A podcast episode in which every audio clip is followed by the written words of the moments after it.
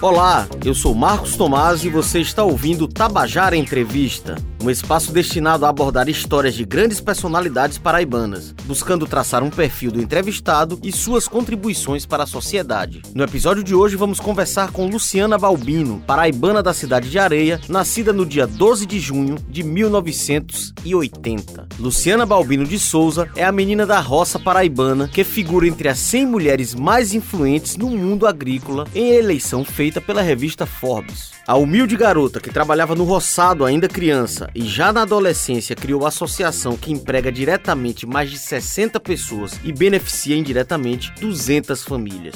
Luciana Balbino enche a boca e mareja os olhos para dizer que a comunidade de Xande Jardim, na zona rural de Areia, é o melhor e mais lindo lugar do mundo. Ama tanto a sua origem suas raízes, que fez do seu microcosmo exemplo de empreendedorismo e desenvolvimento sustentável para o mundo inteiro ver e aplaudir. No papo conosco, Luciana Balbino falou sobre toda esta sua impressionante e inspiradora trajetória, identificação local, solidariedade, cooperativismo e fé, muita fé.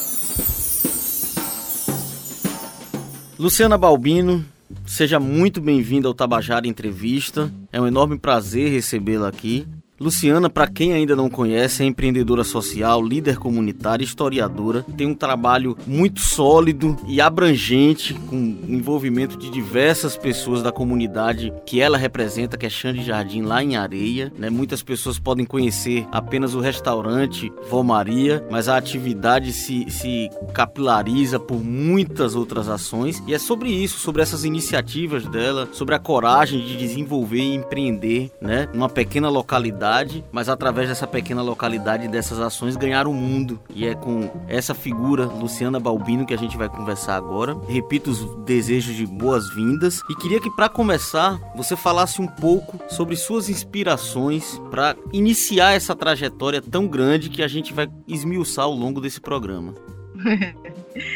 Então, como eu sempre gosto de começar falando da alegria de contar um pouco da minha história, da minha experiência para todas as pessoas que querem ouvir.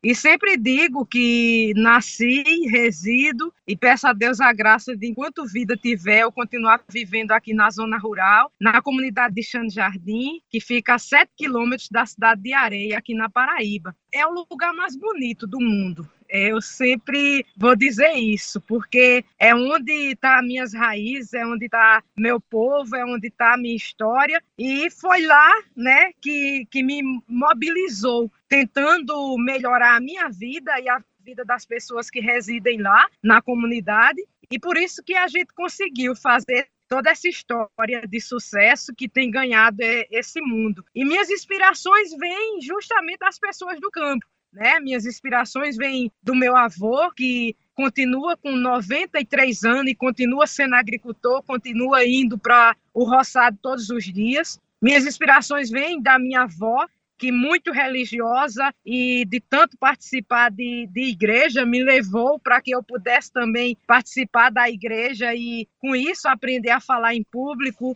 e com isso fazer a minha história e poder contar também minha história, porque não servia de nada ter uma história bonita e não saber contar. E a minha avó me inspira a falar em público, né? E, e de modo especial fez com que eu pudesse começar a minha trajetória na igreja, lendo preces, depois leituras e assim por diante. E no mundo do empreendedorismo, minha grande inspiração é Maria Júlia, proprietária do Engenho Triunfo. A história deles é muito bonita, eles começaram do nada e fazendo com que, abrindo o engenho para o turismo e produzindo uma cachaça de qualidade, hoje é uma das empresas mais sólidas e mais consolidadas da Paraíba, que inspirou tantas outras cachaças, fazendo de areia a capital paraibana da cachaça. Então, essa inspiração que eu trago dessa, dessa família né, que produz a cachaça Triunfo me leva a, a empreender e empreender para mim e para os outros. E uma figura também que sempre me ajudou muito e que eu sempre me inspirei foi Padre Adalto, né? Um, um, um, padre trabalhador, um padre que, que toda, toda a vida quis as coisas muito bem feitas. E eu cresci com ele e aprendendo, né? Que tudo que a gente for fazer nessa vida da gente, a gente tem que fazer com qualidade e tem que fazer da melhor forma possível. Mas a maior inspiração da minha vida é Nosso Senhor Jesus Cristo. Essa figura que só fez o bem, só pregou o bem, mas que foi massacrado, crucificado, mas que mesmo assim não desanimou e não desistiu de de ensinar para que tivéssemos um mundo melhor. Então, são essas minhas inspirações e que têm me ajudado tanto a fazer o trabalho que eu tenho feito aqui em Xande Jardim, gerando hoje 64 trabalhos diretos e indiretamente beneficiando mais de 200 famílias.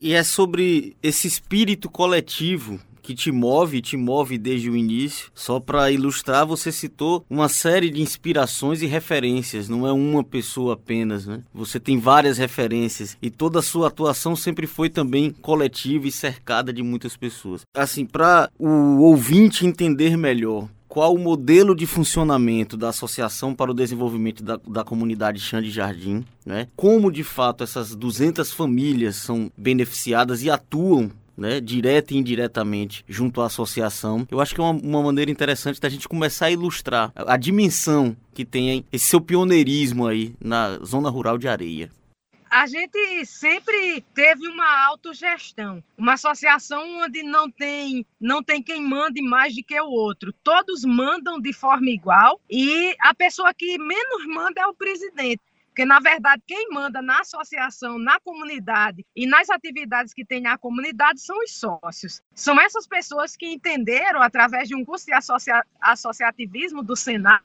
que a associação ela pode promover o desenvolvimento sustentável de toda e qualquer comunidade que ela foi inserida. E a nossa história, ela começou dentro da igreja. Daí esse nosso espírito de união, esse nosso espírito de perdoar uns aos outros, esse nosso espírito de crescimento juntos, sem nunca ninguém querer ser mais do que o outro. A certeza de que somos todos iguais, né? Vem de desde a época que a gente fez a primeira Eucaristia, fez o Crisma juntos, montamos a associação e quando a gente montou a associação, a gente estava na idade de ou ficar aqui em Xande Jardim ou ir para os grandes centros à procura de trabalho. E a gente resolveu ficar em Xande Jardim, mas a gente quis ficar e viver com dignidade não era viver do, do, jeito que todas as outras pessoas viviam, passando necessidade. Porque se fosse para passar necessidade, a gente ia para São Paulo, como tantos familiares nossos foram, como tantos primos, tios, pais, irmãos foram ganhar a vida em São Paulo e Rio de Janeiro. E a gente quis ficar na comunidade, mas a gente quis trabalhar, estudamos muito, nos capacitamos muito pelo Senar e pelo Sebrae e começamos a empreender. E sempre empreendendo de forma coletiva, todo mundo juntos.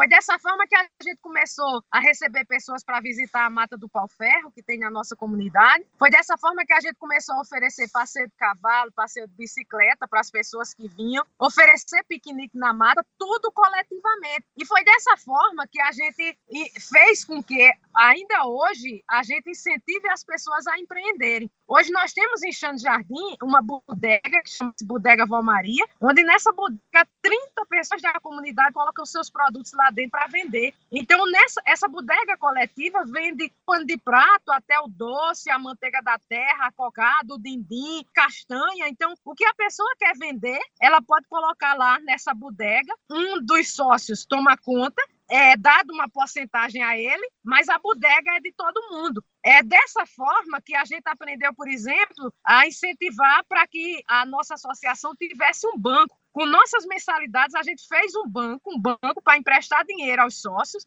onde se o sócio tiver um empreendimento, apresentar na associação, a associação achar que é viável e vir que aquele negócio dá certo para a nossa comunidade, ele pode pegar um dinheiro emprestado na associação e empreender. Foi dessa forma que a gente tem uma senhora um, que faz parte da associação, que hoje ela vende milha assada, ela vende pamonha, ela vende canjica, ela fez um quiosque e recentemente ela pagou todo o, o empréstimo, já fez um outro empréstimo para comprar outras coisas que ela está precisando. Foi dessa forma que a gente incentivou dois jovens da comunidade a produzir picolé caseiro, que é o picolé caseiro Vó Maria, feito de macaíba, de jabuticaba, de jaca, que é um grande sucesso. É dessa forma que a gente incentiva, por exemplo, Cristiane a produzir adubo orgânico e vender. Incentiva também Francimere e Ninaldo para vender castanha. E foi dentro da associação também que eu tive força para fazer o restaurante Rural Vó Maria, com a ajuda deles. E inicialmente, inclusive, dividindo tudo com eles. Porque como o terreno onde está a associação, onde está o restaurante, pertence à associação,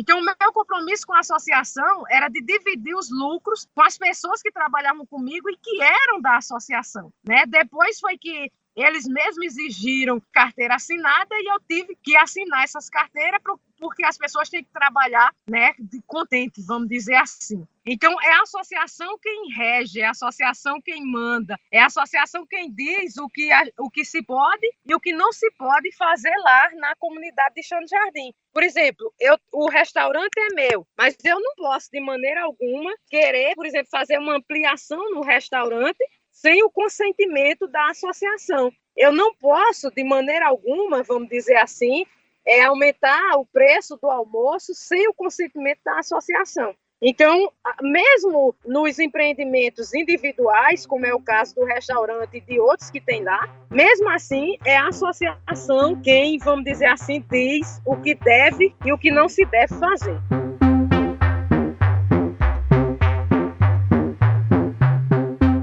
Ô, Luciana, é, só aproveitando essa abordagem sobre o restaurante, depois a gente retoma com outras linhas de ação da associação especificamente, mas eu me recordo em uma palestra que pude assistir sua, que e era um grande exemplo desse cooperativismo, que, de como vocês vivem esse cooperativismo, era que até os utensílios né, iniciais utilizados no restaurante eram emprestados e tudo. Eu entendi direito? Foi isso mesmo? Foi isso mesmo. Por isso que eu disse que, que é, devemos à, à, associação o início e o sucesso do restaurante Valmaria. Porque quando a gente iniciou, eu arrumei um dinheiro emprestado. Esse dinheiro só deu para fazer a cozinha, o banheiro e a cobertura do restaurante. E faltou as condições de, né, de comprar as cadeiras, os tamburetes, os pratos, os talheres, as panelas mas eu não, não queria desistir do sonho, né? E foi quando eu lembrei da rede de contato que todo e qualquer empreendedor tem que ter, e minha rede de contato era meus amigos de associação. E aí eu fiz uma reunião, passei para eles o que estava acontecendo, e perguntei né, para eles se eles podiam emprestar os pratos, os talheres das visitas, porque todo mundo que todo mundo tem o prato, todo mundo tem o talher, das, o copo das visitas, né? E aí as pessoas emprestaram Emprestaram também as panelas e o, o, primeiro momento do restaurante rural Voa Maria foi possível, né, graças a, a todos os membros da associação e a toda a comunidade que, que foi solista e que emprestou né, esse material. É, Luciana, vamos ilustrar com números, né? Essas histórias já são grandiosas por si só, mas em números. Hoje o restaurante Vó Maria é o maior de areia? Olha, ele pode não ser o maior, talvez em tamanho, mas talvez seja, porque hoje ele tem 200 lugares, mas uma certeza muito grande eu tenho. É o restaurante que mais recebe visitantes na cidade de Areia. E hoje o restaurante Rural Vó Maria, não sou eu que digo, mas muita gente que trabalha com turismo, é um grande impulsionador um grande, vamos dizer, um, um grande estabelecimento que puxa a gente para o Brejo da Paraíba. Não é só para areia, mas também para o Brejo. Então, eu acredito que em tamanho e também em número de pessoas que a gente recebe por semana, o nosso restaurante e o mais premiado também, né?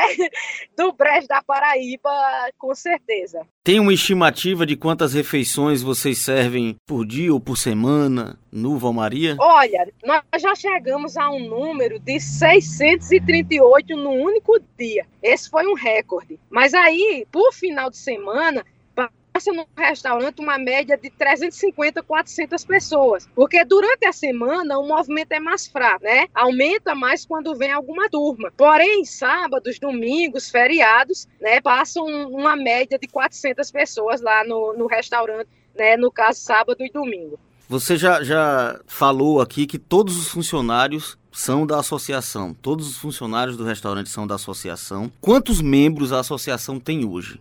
Hoje nós temos 30 30 pessoas na associação e grande parte deles é, participa do restaurante, mas o restaurante já teve dia, dependendo do dia, de colocar 34 pessoas para dar conta de, de todas as pessoas que vêm até lá. Então a gente coloca o pessoal da associação e complementa com o pessoal da comunidade que não tem trabalho, que precisa de uma renda e que a gente faz questão de, de colocar as pessoas daqui.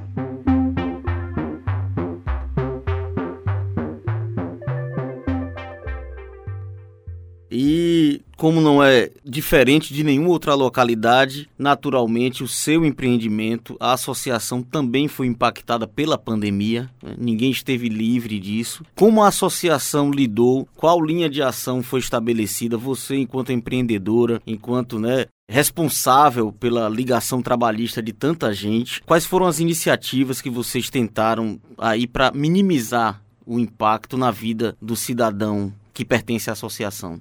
É, como você bem falou, a pandemia ela trouxe para todos nós um, um certo desespero. Mas eu sempre digo que a gente não deixou que esse desespero tomasse conta da gente, porque a gente sempre teve na cabeça que quando lhe der um, um, limão, faça uma limonada. Faça do limão a limonada e não vá chorar, não, porque enquanto tem gente chorando, tem gente vendendo os lenços. E aí a gente prefere ficar naquele lugar de vender os lenços. Então, o que foi que a gente fez? A gente fez voucher, vendemos esses voucher para as pessoas poderem comprar e assim garantir o salário das pessoas. E muita gente, sabendo da nossa história, comprou esses vouchers e aí a gente conseguiu pagar os salários, né? A gente também não trabalhava com delivery e aí aproveitamos a pandemia para fazer o delivery tanto dos produtos, ah, vamos dizer, já manipulados, como também os produtos in natura. Então, nós intensificamos o delivery, intensificamos também a divulgação do nosso trabalho. A gente fez muitas lives, a gente fez muitos movimentos que pessoas que não nos conheciam passaram a nos conhecer e a gente aproveitou a pandemia também para trabalhar lá no sítio Casa de Vó, fazer o trabalho braçal mesmo que precisava ser feito. E quando diminuiu um pouco a pandemia, a gente inaugurou a parte de hospedagem, porque a gente sabia que as pessoas estavam, quando amenizasse um pouco,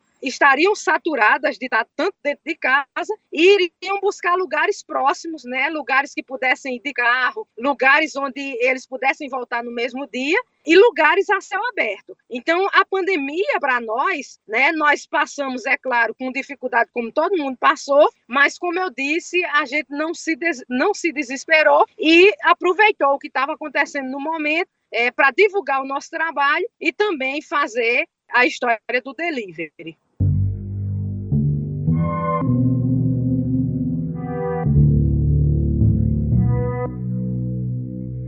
Luciana, antes a gente falava, né? Areia, terra de Pedro Américo, pintor do Grito do Ipiranga. Agora a gente já tem que dividir um pouco isso. Terra de Luciana Balbino, que tá na lista entre as 100 mulheres mais influentes do, do, do agro na Forbes. Enfim, como você recebe e, e uma, uma notícia dessa, né? Mais do que o próprio impacto da sua história, sua trajetória para chegar até ali, que já é, é bastante é, expressivo, a própria situação, né? Colocada ainda como mulher do agro, mas a gente tem tem muitas vezes o agro como algo pejorativo, né, degradante, a sua atuação é muito mais de ecossistema, de, de é, sustentabilidade também, enfim, é uma dose dupla, tripla de sucesso, né, de êxito com uma indicação como essa, assim, que é orgulho para você e para toda a Paraíba. Mas quando você se enxerga, né, posicionada com a revista tão de relevância mundial como a Forbes e olha para sua trajetória, aquela menina Luciana quando estava ainda idealizando tudo isso, enfim, qual é a sensação que te acomete? Primeiro, assim, acho que nunca nunca vou ficar no, no nível, né, e até mesmo, vamos dizer assim, no nível de ser querida, idolatrada, histórica, como o Pedro Américo, José Américo, Dom Adalto de Miranda Henrique, foi primeira serviço da Paraíba, tantos ilustres que a areia teve. É, isso é um, um, lugar que eles estão que, que muitas vezes, até por já terem morrido também, acabam, de uma certa forma, sendo idolatrados, né? E eu recebi a notícia, com toda a sinceridade do mundo, todo mundo me pergunta como você recebeu. Eu recebi de uma forma muito simples, porque eu não sabia o que era essa revista, eu já tinha ouvido falar, mas eu não sabia o tamanho da importância dessa revista. Para tu teres uma ideia, quando me mandaram me dizer, eu nem liguei. É, coisa boa que alguém está divulgando nosso trabalho aí em, numa revista. Deixei o celular para lá e não dei nenhum crédito, né? Só que eu deixei esse celular quieto umas duas horas. Quando eu abri de novo, tava assim mensagens do Brasil inteiro, das pessoas que conheciam a importância da revista, que sabia que era a maior revista de economia e negócio do mundo e que nenhuma outra paraibana estava no meio. E aí eu fui pesquisar o que era essa revista para entender por que é que eu estava nela, porque como você bem falou, eu não sou do agro, pelo contrário, eu sou da agricultura familiar, do turismo de experiência e, de modo especial, vislumbro a sustentabilidade econômica, social, ambiental do meu povo, da minha gente e da minha comunidade. Mas aí, quando eu vi o impacto disso, eu comecei a me alegrar, na certeza que isso poderia ajudar para que minha história ficasse mais conhecida ainda, mais pessoas viessem visitar não só Xande Jardim, mas visitar a Areia, visitar o Brejo, visitar a Paraíba, e comecei a meio que a ter orgulho de mim mesma, porque quando fiz a pesquisa,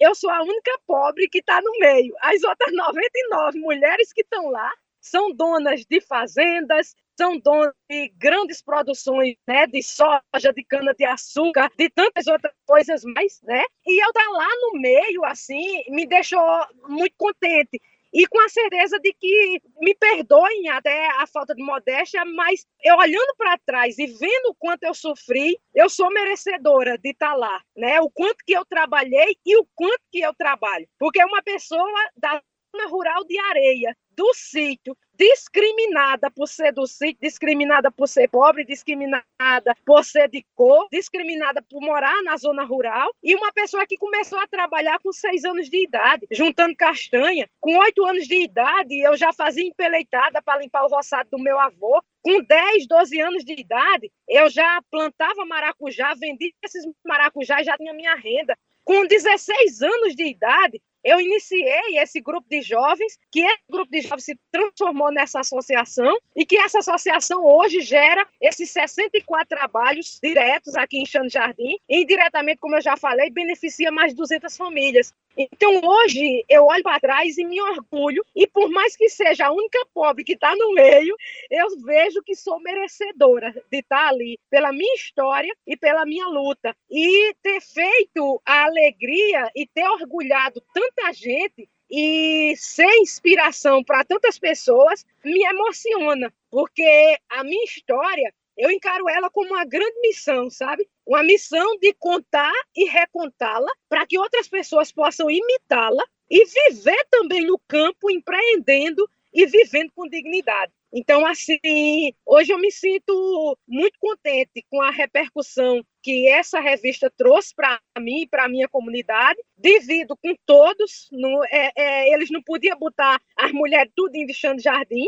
mas eu sei que estou ali representando cada uma delas e cada uma paraibana, porque sou a única paraibana que está no meio né, dessa revista, de, dessa eleição que foi feita. E hoje eu sei que foi unânime o meu nome quando foi apresentado lá, foi unânime por conta da minha história, do meu trabalho, da minha luta, para que eu tivesse no meio daquelas 100 mulheres, mesmo não tendo uma fazenda, mesmo não sendo uma grande produtora.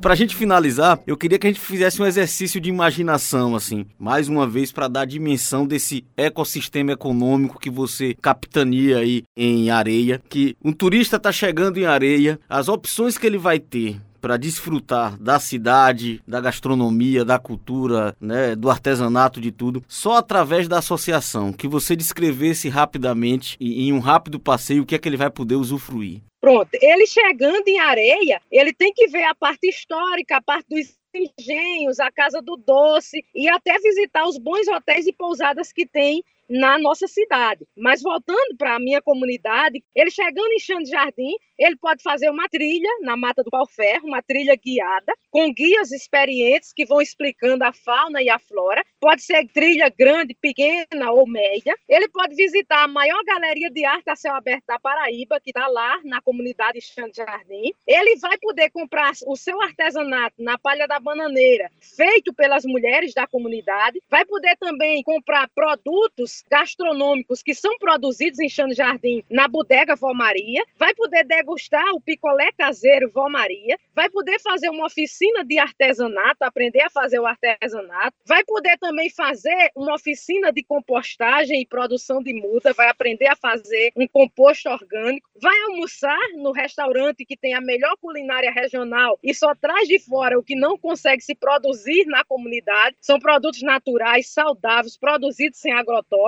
E o restaurante em si já é um local bonito para foto, que é um restaurante todo decorado decorado rusticamente e que tem vários lugares para tirar foto. Ele vai poder também ir na Vila Empreendedora, que tem na comunidade, degustar um sorvete de rapadura com cachaça, ou então um sorvete de caipirinha de limão, ou um sorvete de caipirinha de maracujá. Vai poder tomar o açaí na Barraca da Maria, comer um milho assado, levar a pamonha e a canjica para comer em casa. Pode visitar a capela da comunidade de Nossa Senhora das Dores, que foi a nossa associação a principal responsável por construir essa capela. E e ele vai poder se hospedar no sítio Casa de Vó, vai se hospedar num hotel de barraca, são barracas de acampamento que já tem colchão, travesseiro, lençol, ou então pode ficar em casas que são réplicas de casas de avós da comunidade. E se não quiser se hospedar, pode fazer o day use no sítio Casa de Vó. Vai poder tomar banho de piscina, andar de cavalo, andar de pônei, tirar leite da vaca, tirar leite da cabra, tirar fruta do pé, vai brincar com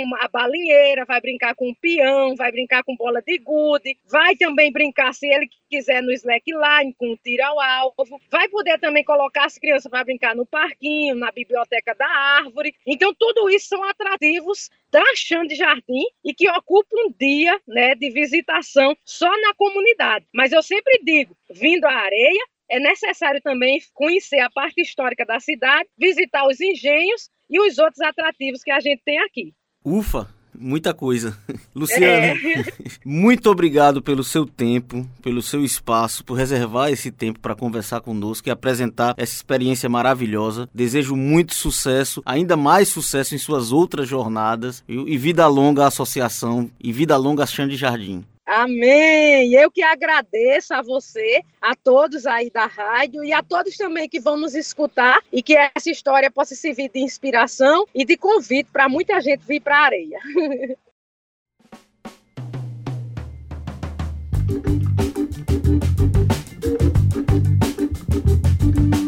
Esse foi o Tabajara Entrevista de hoje e a gente também quer ouvir as suas sugestões. É bem simples. Na descrição deste episódio você encontra um link para as nossas redes sociais e também o WhatsApp da Rádio Tabajara. Lá você também pode dizer quais as personalidades paraibanas que quer ouvir aqui nos próximos episódios. Este podcast teve os trabalhos técnicos de Luiz Monteiro, produção de Raio Miranda, roteirização e apresentação deste que vos fala, Marcos Tomás. Até a próxima.